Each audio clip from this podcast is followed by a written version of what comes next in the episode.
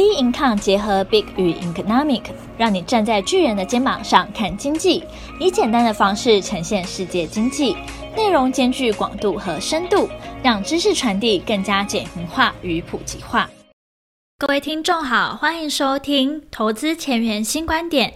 今天由我们财经诸葛 David Chen 向各位听众聊聊散户信心溃散，法人持续操作。好，我们来看一下美股。那当然，我们持续观察这个道琼斯的情况。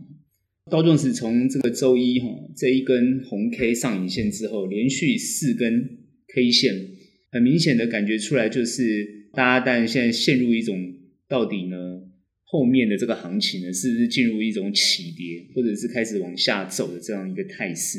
其实呢，我们在上一周呢已经预测这个行情，就是说这个行情会进入一个震荡，而且跳动幅度很大的一个情况。我们从礼拜二那一根黑 K 可以感觉得出来，虽然它这根黑 K 一出现之后，它没有跌破前面的比较大的一个，等于说一个跳很大的幅度的这个黑 K 拉下影线前面这一根，它没有看到，但是呢，它这一根黑 K 已经奠定出，呃，就是我所预测的一个大幅度的一个跳动的一种现象。然后呢，它在礼拜三这一根 K 线它开的位置呢，很明显就是说，其实呢。反弹力道是不足的，但是它有做一个反弹的动作。那隔天当然它就是很明显的，等于说是昨天晚上，也就是礼拜四当天，啊，这一根很大幅度的这个实体的黑 K。我们现在谈的是道琼斯，但很多人会去反看这个费半啊，包含这个纳斯达啊，还有这个 S&P 五百。那当然大家去看就发觉，哎，奇怪会有点不大相同，但是呢，趋势呢其实是有点雷雷同的。也就是说，这个行情虽然会有点。他们在 K 线上会有点不大相同，但是它的那个态势趋势其实是很雷同的。怎么说呢？也就是说，目前面临到现在这个阶段，他们最大的美国股市现在最大关键两个很大的问题在探讨的问题。那当然呢，第一个呢就是呃美美国这个会不会违约？哈，这个是非常非常大的一个问题哈，债务会不会违约？各位。债务违约，这是一个非常非常重大的一个一个问题哦。第一个是债务会不会违约，第二个呢，就是消费者的这个指数哦有下滑的趋势。也就是说，在美国，他如果呢希望经济能够成长，必须看那个消费指数。但如果消费指数是没有办法增长，而且还有这个信心衰退的情况，那就代表说哦，消费没有办法支撑后面的经济成长。这两大利空。感觉上现在是冲击了这个市场。那目前看起来呢，这两大利空其实呢，实质上呢，我们去细细的分析，如果你分析的对，你对后市大家就会抓得比较清楚；但你分析的不对，你后市就很难抓。我们已经预测了哈，我们在上周已经预测这个后面的行情，它就是会一个跳动、大幅度跳动的一种现象。然后呢，到底它会往下还是往上？我上个礼拜讲，就是很难去判断趋势了，因为在这个位阶上来讲，有一点是启动了这个信心不足的现现象。什么叫信心不足？投资市场上最重要的点，我之前分析过，它最重要的是一种信心，也就是投资人的信心。法人机构它没有所谓信心的问题，因为它一定要操作。但是呢，投资人，尤其是散户哦，这种呢跟风的这种市市场。它一定有跟信心有关的动作，当然，法人机构它也会去观察市场的脉动来做进出的动作，跟资金调节的动作。当然，有人提到就是说，科技类股的下跌，主要是谈到这个公债殖率的问题。那公债殖率飙升，科技股呢，尤其是呢纳斯达呢，就是肯定跟它对对坐的。也就是说，只要公债殖率上升，纳斯达必跌必跌。那在这样的一个情况之下呢，科技类股又没有信心。代表这个刀琼斯这种所谓的价值型或是传产类股呢，也没有办法拉动市场。当然，整个信心就有点瓦解的现象。呃，前两天呢，呃，尤其是昨天的讯息，大家都知道呢，像这个伍德已经在卖这个特斯拉的股票，哦，那其实也没有多少了，两点呃二点多亿美金，那其实也没有多少，但是那是一种态度。啊，伍德是最支持。哦，强烈呢！哦，女股神伍德，她是强烈支持特斯拉跟比特币的。如果啊，他自己支持的东西，他自己打脸，那就代表说连他都没有信心了。那那些跟风的散户，你觉得他会有信心吗？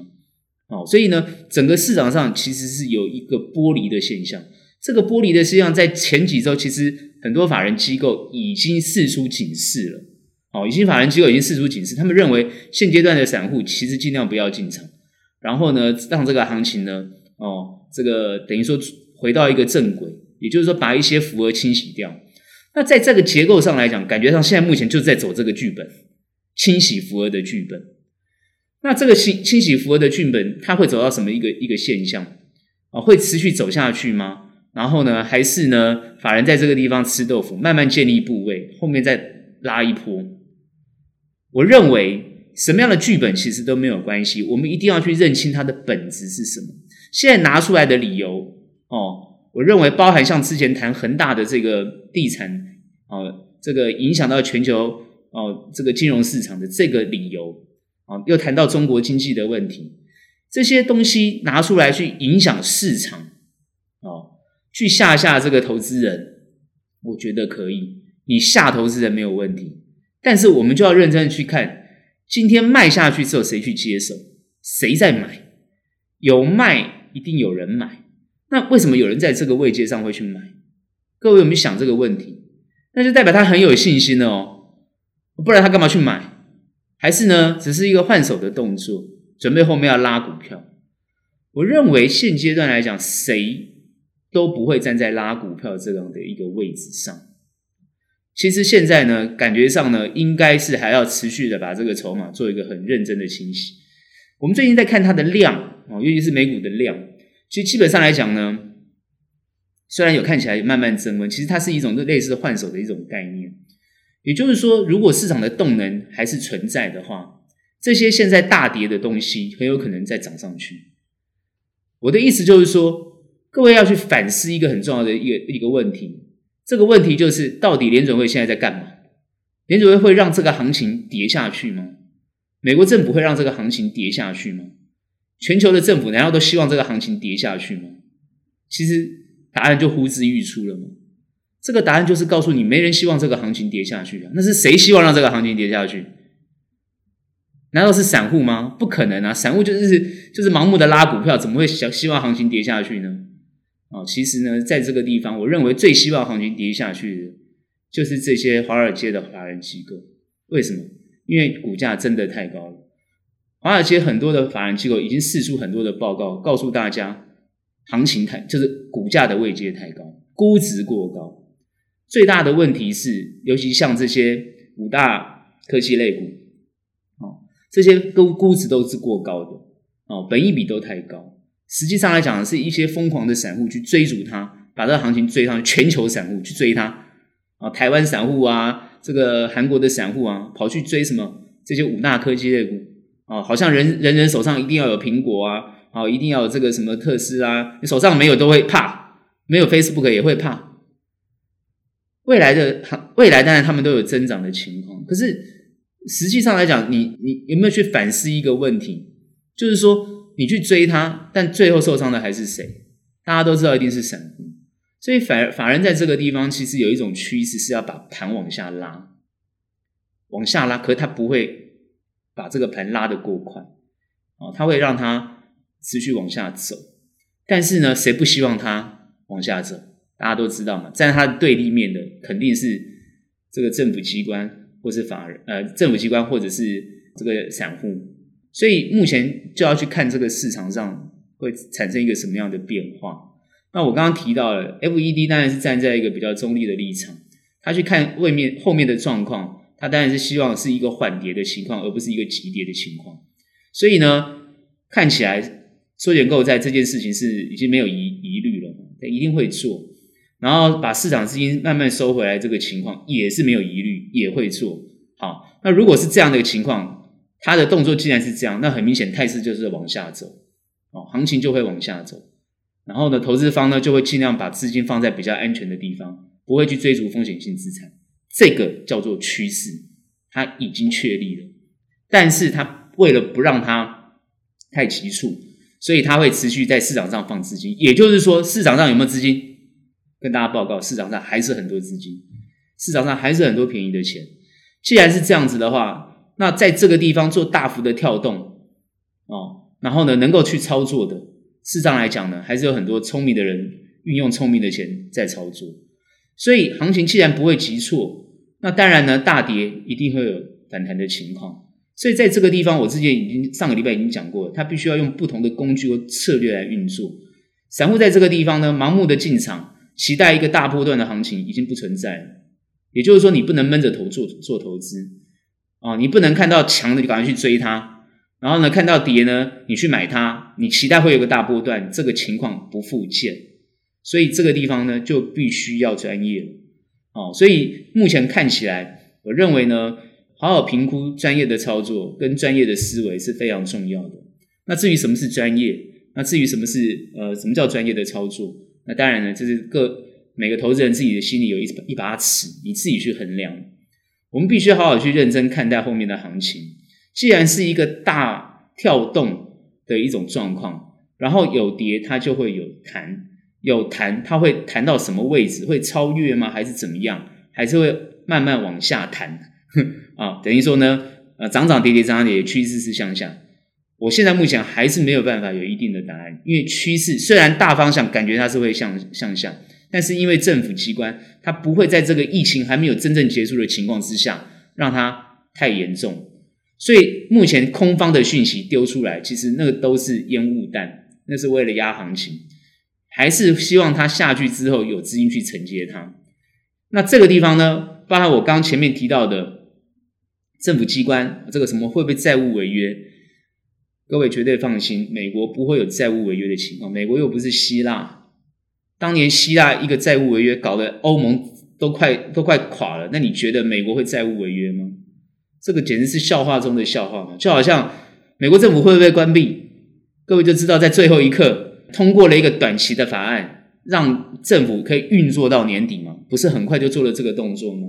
民主党为了要让他三点多兆的这个法案包裹能够呢通过，硬是去卡的这个一点多兆的基建，目的到底是为了什么？这很明显嘛，这很明显就是说他们为了两党的这个呃选票也好啦，为了两党的利益也好啦，在这个地方等于说裹挟的这样的一个预算去撑在这个地方啊，造成这个市场的动荡不安。难道党内都不会有压力吗？啊，我认为呢，双方党内都会有压力。那现在当然，拜登一定会出来去解决这个问题啊，也要他也要出来解决这个问题。所以呢，到时候是怎么谈，或谈到一个什么样的状况啊？目前现在两方面当然是剑拔弩张，是不可能过的哦。那我认为很有可能就是说，一点多兆的基建先过，然后呢，三点多兆会打折扣哦，才会让它过。所以在这样的一个情况之下，我觉得这比较合理啦哦，不然你说共和党的选民怎么会接受？你去包裹了一个三点多兆，然后一定要绑我那一点多兆的基建呢？这不是讲不过去吗？哦，所以这个东西哦，我认为拜登会比较倾向站在哦多数的一方了，不会被那个左派去威胁。所以基本上来讲，如果基建会过，政府也不会关门，那当然好消息就出来，那债务更不可能违约哦，因为呃，既然这个 FED 可以印钞票了，那你觉得债务会债务会违违约吗？当时希腊的引引发的这种债务危机问题，欧洲五国的问题，最后是怎么解决的？那还不是 ECB 用 QE 的方式解决？不然你觉得怎么解决？难道要德国出钱解决吗？不可能嘛！一定是 ECB 欧洲央行它印了钞票去解决了债务危机，不是这样吗？所以很明显嘛，债务危机怎么解决？就印钞票嘛！谁敢印钞票？全世界有能够印钞票的人，就美国啊，就是这些大的经济体啊，中国也在印啊，日本也在印啊，对不对？他们有办法印钞票，其他很多国家是没有办法印钞票的啊，这些大的经济体才有办法印钞票，所以他们其实呢是主要的货币，但它是可以解决这些问题的。所以恒大的问题，大家都已经讨论到，就是中国政府要不要救的啊？中国政府只要救了恒大就没问题了。所以看起来这些空方的消息其实。都站不住脚。坦白讲，分析下来是站不住脚的。你们细细去看这些内容，从各方面的角度去看，空方的消息都是站不住脚，很快就会被消弭。谁让这个东西空方的观念产生，空方的思维产生？其实是因为这个行情走到这个位阶，大家都很紧绷，大家都希望它跌，所以它一定要跌到一个合理的位置，它一定会有所支撑，行情就会慢慢的缓步往上走。所以现阶段在这个比较大的格局横向整理的状况之下，我认为如果抓更大的格局，它还是偏多了，没有错。但是到底在第四季，还是在明年第一季、第二季，其实这篇这整个操作都会提升它的难度。那它要走到什么什么样的地方去，还是要实质去看，到底经济基本面，还有会不会持续干扰这个基本面？如果各方面的空方因素还是不断的层出不穷，一直去干扰这个这个基本面的行情，当然它就会在这个地方上上下下、上上下下。所以我说操作难度就会变高，主要的关键问题在这哦。所以呢，一般来讲，如果说我们常常讲就做投资来讲，心脏不好的人不要做，哦，因为上上下下你会受不住。因为现在大家最担心就是行情会不会继续跌，哦，手上的部位该怎么办？哦，那美股就不要讲了，现在套在上面的一堆人，哦，那如果你不会做，你只有小部分的钱，那你又不会做停损，那你现在当然全部套住。那我会建议你赶快出来。啊，不要跟那些法人玩，你玩不过他们哦。那当然，如果你可以等那些钱就是多出来的，你你你根本就不用担心啊。那你你就等吧，他总会解套了，他不会让你跌到一个不能解套的一个情况哦。所以，因为他他还没有理由疯狂下跌。我刚刚讲过了，政府不会希望行情跌，在这个位阶上啊，他不需要让这个行情跌，他会让它健康，他不会让它狂跌。因为全世界没有出现系统性风险的这种问题，所以很多人讲哦，债务违约是系统性风险呐、哦，恒大也是系统性风险呐、哦，讲的这样子好像哦沸沸扬扬，声音很大声，然后呢，你看行情就是跟着这些这些这些人跑，对不对？之前这之前那一根比较明显的跳空的这个黑 K，那就是一个恒大事件呢、那为什么后来很明显的马上出现了连续五根的？反反弹呢，往上涨，其实就是市场上不担心这个问题嘛。但是后来马上又开始跌了。那我刚刚讲过了，如果是债务违约，那当然是很严重的问题，但是它不会发生，所以这个市场没信心。所以我在估今天晚上美股很有可能就会反弹。但如果它没有反弹，因为今天看起来是一个实体黑 K，那就算是再跌一根哦，再跌一根，其实也都不用太担心。我是觉得不用太担心，目前这都还是一个合理现象。但是如果礼拜一哦，它又在大跌哦，那就要注意喽，那就要注意喽。那是不是真的有系统性风险？是我们没看到的，是我们没看到的。也就是说，美股是不是故意要让它债务违约，让全世界都害怕？那它有什么目的？那我们这边在认认真分析，因为我觉得上一周花蛮多时间，很多人在讨论中国的问题。其实我觉得中国的问中国的状况，其实要好好的细看，它到底在做什么。其实我觉得中国，我是持正面的角度去看。哦，大家都现在很怕中国哦，从科技类股啊开始去什么打压啦，去监管啊，干嘛干嘛，一系列的动作，一系列一系列的动作。各位要知道，中国在经济发展的过程当中，其实是非常畸形的。什么叫非常畸形？这个中国的发展，它为了要快速的经济发展。它其实很多东西是没有监管的，也就是说，中国的乱象非常的非常的夸。我曾经啊，各位在网络上也会看到，这中国怎么会有这么多理财产品？我们都觉得不可思议的理财产品，常常是 guaranteed ten percent、twenty percent 这种这种理财商品是是你看自由国家看不到的东西，莫名其妙，怎么会有这种东西？而且还 guarantee，还保证，那这个让人家没有办法理解。哎，他们就真的做了。那现在恒大这个事情，各位知道恒大有个叫做恒大理财商品，恒大理财商品现在爆得非常严重，就因为他他违约了，他他理财商品他做不到。那恒大他的理财商品，很多很多人讲都是很有点像这个什么老鼠会这种模式，这是很夸张，这真的很夸张，怎么会怎么会在中国出现这种现象？那其实在中国就很多这种现象。好，那现在在政府要监管，而且要加大力度监管。哦，我我真的觉得他这个监管其实是好事，让让中国去恢复一个正常现象。当然，他谈到的一个什么共同富裕的这个现象，当然这个是一个很好的梦啊，很好的愿景。但是很多人就觉得他是劫富济贫，这个我们之前讨论过。但不管怎么讲，中国政府是一个集权政府，他决定要做，他其实就是很很很用力的去做。那他牵扯到的任何方方面面，不管是这些什么什么党的利益啊，什什么谁的利益啊？他如果决定要做，他是完完全不管不顾的。但是如果他为了要顾虑这些利益而不做的话，那中国它的未来会走到什么地方去？它对全世界会影响到什么程度去？其实呢，可能很有可能危险性也非常的大。但因为它现在是一个封闭的状况，所以不会影响到其他国家。所以恒大其实还是一个封闭的现象，它并没有影响到。比如说很多人提到说别的国家的银行会不会被牵连到啊等等之类。那我今天在看，其实上一周已经包含花旗啊、摩根大通啊，或跟摩根士丹利很多大型的银行都出来讲说，恒大跟他一点关系都没有。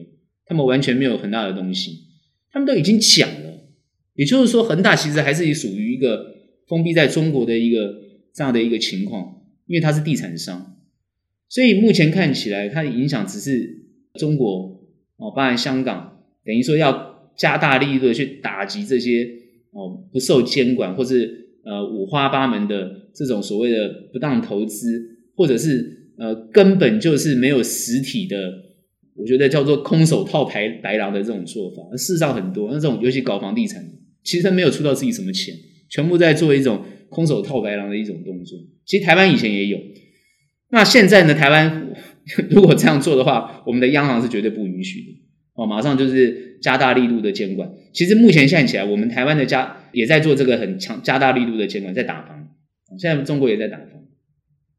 目前看起来，后面中国还会会不会有连续爆的情况？我认为会有。所以我上个前几个礼拜我已经讲了，如果你手上有中国部位，哦，上中国的产品，哦，任何金融商品的部位或或什么股票等等之类的，你可能要小心。那你如果在美国或者在香港有买这些东西的，那你当然也要特别注意，因为现在就是很明显，明显它的政策就是这样，只要跟中国股票有关系的，或者你在台湾买到中国 ETF，你一定要记得，只要跟中国有关系的。他们就是政策导向，政策决定要这样做，他们就会这样做。如果政策对于你相对持有的标的不利的话，你千万千万啊要做停损的动作啊，这就是我最后的提醒啊。那美股呢？现在各位呢啊，它会进入一个高度震荡，持续会做，下礼拜还是一样，就算礼拜一反弹哦，它还是会再跌，礼拜二可能就跌了，它就是这样子跌跌涨涨，跌跌涨涨，其实一直持续这种状态。哦，其实我们在八月份看到的美股，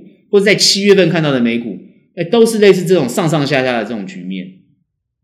目前看起来的操作难度，它就是这么高。我觉得还活在这种梦梦幻的这种局面的情况，应该要把那个梦停掉了，不要再继续做梦啊！不要再做梦，也不要再乱听这些造梦者的说法啊！那也要好冷静的去面对投资市场。我觉得这样会对各位比较有利。这是我们对于美股的看法。好，我们很快来看一下台股的状况。啊，台台股呢，今天肯定是要好好分析了。在礼拜一这一根红 K 之后，开始礼拜二、礼拜三、礼拜四、礼拜五连续这个四根的往下的这个下跌的一个动作，尤其是在礼拜二、礼拜三，然后呢两根黑 K，然后呢今天呃，然后礼拜四是一个反弹，小反弹，但是呢，呃。这个完全没有做到太多的动作，弹升的动作之后，礼拜五今天呢，做了一个很大的一个下杀，哦，跌了这个哦三百多点。那目前对于台股来讲呢，看起来呢，目前的发展呢，其实比美股还要弱，而且呢，整个趋势看起来呢是走弱的一个趋势。它从原本是八月底，然后一直到九月初，感觉上呢是一个波段的一个小波段的一个高点，之后开始慢慢缓步的往下走。各位可以去注意，它的量是慢慢往上升的，这个是到底代表一个什么样的现象？啊，我觉得呢，现在目前看起来呢，其实在持续的清洗符额呢，是一个很明显的动作。哦，那目前看起来呢，今天这根黑 K 呢，很多都谈到这个呃航运三雄呃都跌停嘛，哦，那这个地方会不会有一种当航海人呢，全部大家都跳跳跳水跳船的这种情况？不管会不会跳船，或者是不管是什么样一个状态，那当然我们现在就后市去看。目前看起来呢，下礼拜一如果美股有弹的话，下礼拜应该会反弹，在这个地方看能不能建立一个底部的状态。但如果说在这个地方做不到底部，还继续往继续往下探的话，那呢这个地方可能对于后面的行情呢就要特别去注意，有可能它不是要往上，而是而是要往下走的一个情况。那这个就要特别注意。但我的判断。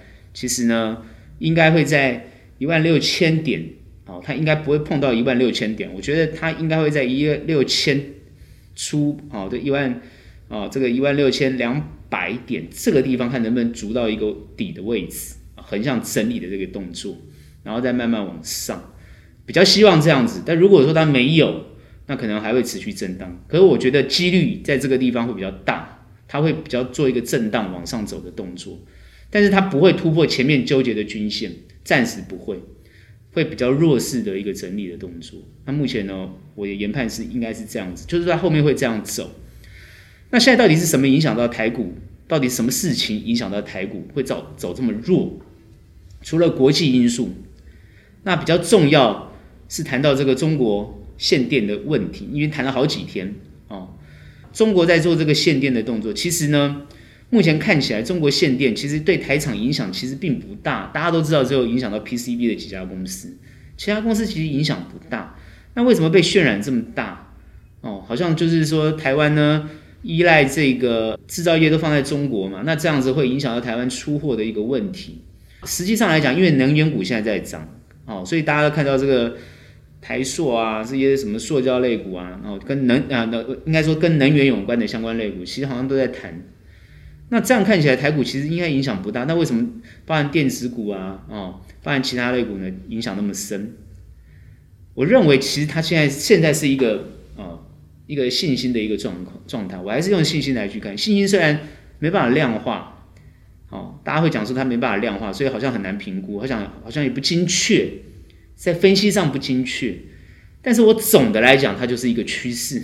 对行情没信心，它就要往下跌。所以，我们长时间在观察行情走势的人，包含我们在决策每一个股票的买或卖的动作，其实我们会观察的是一个趋势，就是说这个势，所谓的势是什么？哦，所谓的势，如果比较通俗的讲，叫气势。气势，气势是什么？对不对？一个人有信心，他就有气势嘛；一个人没有信心，他就没有气势，他就萎靡嘛。行情走到这个位置，看起来就萎靡的现象，就是他没有信心了嘛。哦，那没有信心，难道后面就一直没有信心吗？不是，它跌到一个地方之后，它信心就会重燃起来。为什么？便宜了嘛，就有人去接它。所以股价一定要跌到一个合理的位置，它够便宜就会有人去接它。所以目前它要跌到什么地方去？它要跌到什么样一个合理价位？什么叫合理？合理的两个字，它叫相对啊。什么叫相对？就相较比对，要去比对啊，强弱势的比对。啊，趋势的比对，业绩的比对，各方面的比对，那比对出今天到底它在这地方会做一个，做一个一个底部的状况啊，停止继续跌的这种情况，台股有没有跌的条件？我们要先去看大陆限电对台股，我觉得其实这个理由不并不充分哦，并不充分，所以呢，它只是短期的现象。我们目前看，我之前分析过，台湾目前现在疫情其实是被控制住的。既然疫情被控制住，而且现在又有五倍券，也就是说，台湾内需的市场肯定会比较好。目前看起来是比较好。那外销的问题，我们以前之前就讲过了，台湾做外销，因为这波疫情对台湾的外销外销的这个公司都是有利的。那我们基本上来讲，台湾不是只有台湾设厂而已，我们全世界在设厂嘛。所以我说这些大型公司今天这边，我看到好几个比较深度的报道，针对大陆限电的情况，很多这个台湾的厂，他直接说我就转单了，对不对？停工一个礼拜，停工十四天，停工一个月都没有问题嘛，我就把产能移到别的别的国家的产能去就好了，这早就已经布局了。而且各位要知道之前。这个呃，大陆的这个人工在上涨的时候，然后大陆的土地、大陆的税金都在上涨的时候，其实很多台厂早就已经在越南啊，在别的国家做了很大的布局了，甚至回台湾布局了。所以这一点其实真的是不用太担心。所以台股在跌什么？我在跌的是一个信心清洗浮额的动作，把一些没有信心的投资人移到移出市场。所以你说看长荣。我这几天 这几天 在跟同事在在聊天，我就有点在亏那个四九九。哎，长荣 好前几天这个四九九四九九的这个狂买的这个大单，这这两天不是惨了吗？全部都套住了啊！昨天还有好几好几单四九九，但全部都套在那个地方，对不对？你这么有勇气去去拉股票，但是没有人跟啊，还有人狂卖股票，对不对？一直倒给你，一直倒给你，到底谁在倒给你？我也不知道。反正你那么有勇气去去追，那到底谁在倒给你？当然就是这些没有信心的的的东西嘛。那我们在亏这个四九九，其实我认为他们也算是聪明，其实他们也知道。他们这个时间买，其实你你丢多少，我买多少，我当然就希望把行情拉上去了，所以他们也没在怕的啊。我们虽然在亏，但他们也没在怕，所以大家都是聪明人做聪明事，对不对？没在怕是什么原因？他可以跟你拼呐、啊，他有了事情，他跟你拼呐、啊，他既然敢拼四九九，那下次他拉的时候，他也是一一路把你拉到涨停板啊。你看他会不会这样做？你看长隆会这个长隆啊、阳明啊、万海他们会不会这样做？那肯定会这样做。你去看他的业绩就好了嘛，他们业绩超好，都赚那么多钱，他们主力都很有钱啊，这手上都是钱啊。那他今天不不买船，船买了，那下一步要干嘛？对不对？他做股票赚了钱，那今天大家去跑去买船，做其他的投资，那他还会做什么动作？你就看就好了。所以很多人都很慌，我说你慌什么？有什么好慌的？人家都不慌，你在慌，你也没买几张，那边慌。我就觉得很可笑，但最重要是，很多人说，那我看不懂，不要做。对，就是看不懂，你不要做。那你会做的人，你就不要慌，因为你就是在看比较远一点。那重点来谈这个地方，我们在谈什么？应该谈的是说，我们怎么样比较健康的去面对这个投资市场。我要谈的是这个，因为现在消息真的很多，而且好像是空方的消息比较多，所以这个行情看起来就是往下跌，所以大家都很害怕，人心惶惶。各位要知道，便宜的股票是要跌出来的。如果今天你都买很贵很贵的股票，那请问一下，你哪天能够买到便宜的股票？很难嘛？就好像市场一样，大家不是很说都买不起房，买不起房吗？那如果今天房价跌了，你也不敢买啊，因为觉得会不会再继续跌？开玩笑，那房价跌给你买的，那你又不买，后来房价又涨了，那你永远买不到房子，不就是这个，不就是这个道理吗？做投资就是一样嘛。不要担心、啊，不要担心，就是你敢投资，你就不要怕。那当然，如果你说请你用什么压身家什么的，我是不大建议做投资是这样的概念。好，那如果你压身家，那我就跟你讲，你要有风险意识，现在还会再继续跌，那你会不会怕？你当然要怕啊，对不对？你不要说啊，我说没有问题，你就不怕，然后呢，你就继续压身家，那真的很抱歉呢、你这样就是做做错了一个选择。我讲过了，后面的操作一定要用策略来操作，策略一定不是用单一的商品在操作，它一定要调整成其他的金融商品来做一个结构性的操作，它才有可能哦拉平你的成本，甚至拉平呃拉高你的获利，它才有可能这样，因为短时间你的部位有可能哦它没有办法短时间获利，而且会感觉上是部位会下跌。那这个时候呢，你如果用停损观念也可以。我讲过了，做短的朋友，你一定要用停损的观念去面对。不管你砍在什么位置，砍就对了啦。因为他可能看不到他跌到什么地方去嘛。但是做长的朋友，你真的不要乱砍股票，因为你砍了，那你今天弹的时候跟你就没有关系了。因为只是你会慌，你不知道会未来未来会不会弹。股票一定是涨涨跌跌，涨涨跌跌。如果趋势下跌，它一定会跌到一个位置之后，开始慢慢往上走。这个你问我为什么，我就会问你，那你要不要去看看零八年金融海啸之后，台股是怎么涨上去的？都跌到三千多点，那跌到那么低的三千多点，各位有没有想过？现在是一万，最高是一万八千零三十四点，目前还有一万六千多点，当时是跌到三千多点，台积电都要，台积电都要这个这个，呃，等于说要要调整这个员工啊，开除开除员工，然后搞得这个 CEO。都被开除了，对不对？搞到最后是 CEO 开除，张总我们回锅。各位要知道当时的局面是什么？那请问现在我们是面临的系统性风险吗？各位有吗？我真的反问各位，我们到底面临的什么样的系统性风险？没有嘛？目前看起来全球是没有到这种结结构上，没有到这个这个节骨眼的问题。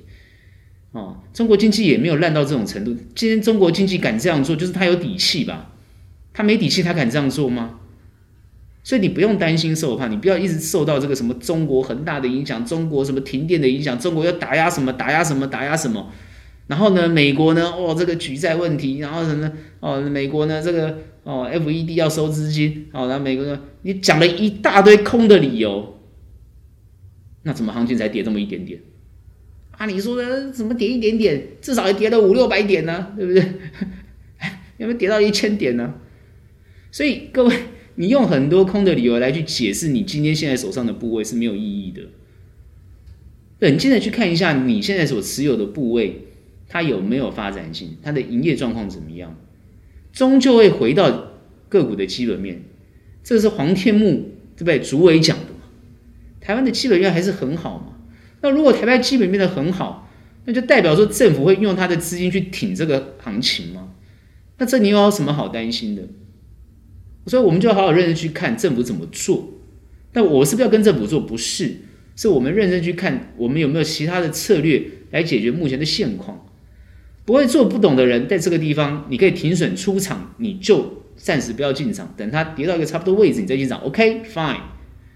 那如果你有部位，而且你资金部位不差不这个不低，你可以持续持有它，甚至可以往下买，这也都是一个很好的策略。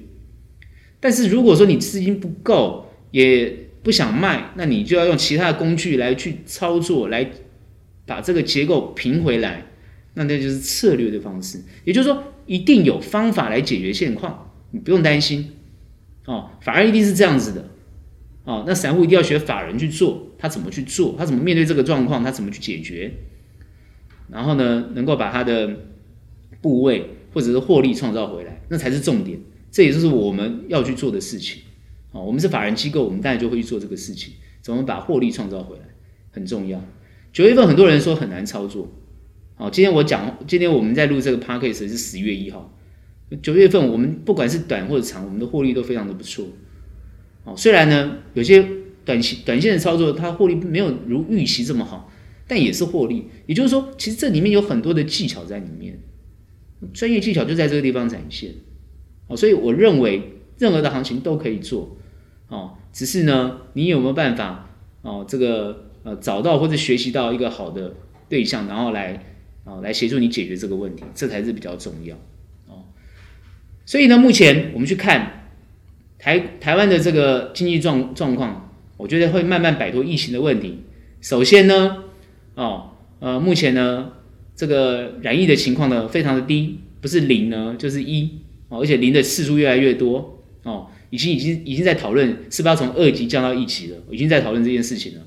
然后再加上疫苗，好，最最近呢，我我怎么看到的新闻就是今天又来几十万啊、几十万剂，今天又来多少剂，今天又来多少剂，什么莫德拉又来了，AZ 又来，什么又来了，啊，就你就一直看到啊啊，BNT 又来了，你就一直看到，好像我们台湾现在疫苗越来越多了，对。台湾疫苗越来越多，所以打疫苗，包含第二剂、第一剂的，现在都可以持续在增加。那在这样的一个情况之下，就是持续增加，哦，让疫苗哦，把这个嗯，这个让我们国人都得到保护哦，那这是最重要的。好，那自然而然呢，我们我们的国门就会开。那现阶段因为五倍券短暂五倍券下去，它是要这个拯救哦，目前。台湾现在这个所谓内需哦的的产业哦，把它拯救起来。虽然我知道已经很多受受重伤了，坦白讲，有些真的受重伤，餐饮很多都关掉，什么饭店也都关掉了，这是真的哦，这是重伤。但还有活着的，我们一定要去，政府当然要去救他。那先把这个五倍券啊，什么哦，或者这百货公司啊，什么这这个刚好搭配百货公司的这个呃什么年终庆啊，啊，把这个业绩拉起来。那我相信会有一波，短时间会有一波不错的业绩，啊，这是一个好的现象。所以呢，疫苗也有又有拉升业绩的方法，当然就会把这个行情，尤其是股票的行情，会支撑在这个地方。等这个国外的一些不不利的消息消散之后，台股就会形成一股一股往上弹升的力道。哦，现在我们当然就是要去看这个往上弹升的力道，所以不要看太空，这个真的不要看太空。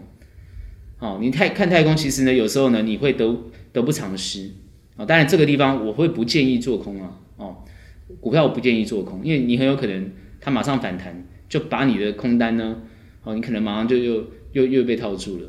所以呢，呃，股票操作我会是这样建议。好，那基本上来讲，它后面我刚刚讲嘛，它有没有利多？你看我刚刚讲过，它的利多就已经已经是这样，但但大家会想它有没有利空啊？利空呢，当然就是看这个呃，我们到底受影响的产业啊，不管是呃跟大陆的关系或跟美国的关系有没有受到一些影响？哦，当然现在很多人谈到这个台积电。哦，这个美国会要求台积电把技术交出来。其实我我跟大家讲是不会的。美国都已经当时跟中国在做贸易贸易战的时候，在控诉中国，就是控诉中国为什么去外资去在呃中国呃设厂或是建立公司的时候，一定要把技术交给中国。他都已经美国都自己在大陆去控诉的这件事情，那他现在会。自，他现在会去要求别人这样做吗？那法律上也不允许吧？哦，我觉得在美国的法律上也不允许吧。所以这是智慧财产权的问题。所以我觉得这些空方的消息，等于说在市场上乱窜，去影响行情，去影响个股。我认为，呃，比较聪明、比较理智的人，其实是不用太担心这些状况。当然，最近台积电被行情被压抑成这个样子，好，因为涨到六百多块，现在又跌到五百多块，大家都会怕。好像其他的公司也都受影响。其实呢，我觉得认我认为是一个筹码上的调节，我认为是一个筹码上的调节。哦，那至于调节到什么时候，我们大家还要陆续去看它。哦，所以呢，看起来台湾台股应该是好消息比较多，啊，坏消息应该是比较少。那当然，现阶段，呃，比如说立法院啊，现在在什么呃这个呃两党在抗争啊什么的。其实那个只是一个施政报告啊，不让他报告，这这这其实我认为没有什么太大的问题啊。他们这些动作无非是希望凝聚啊自己党的一些一些力量啊，看能不能够呢啊呃这个下次选举的时候，尤其是二零二零二马上要选举了，所以一定要有所作为。所以我认为这也没有什么啊，这是在野党跟执政党之间的一些竞争，这没有什么，它不是跟行情有关系的。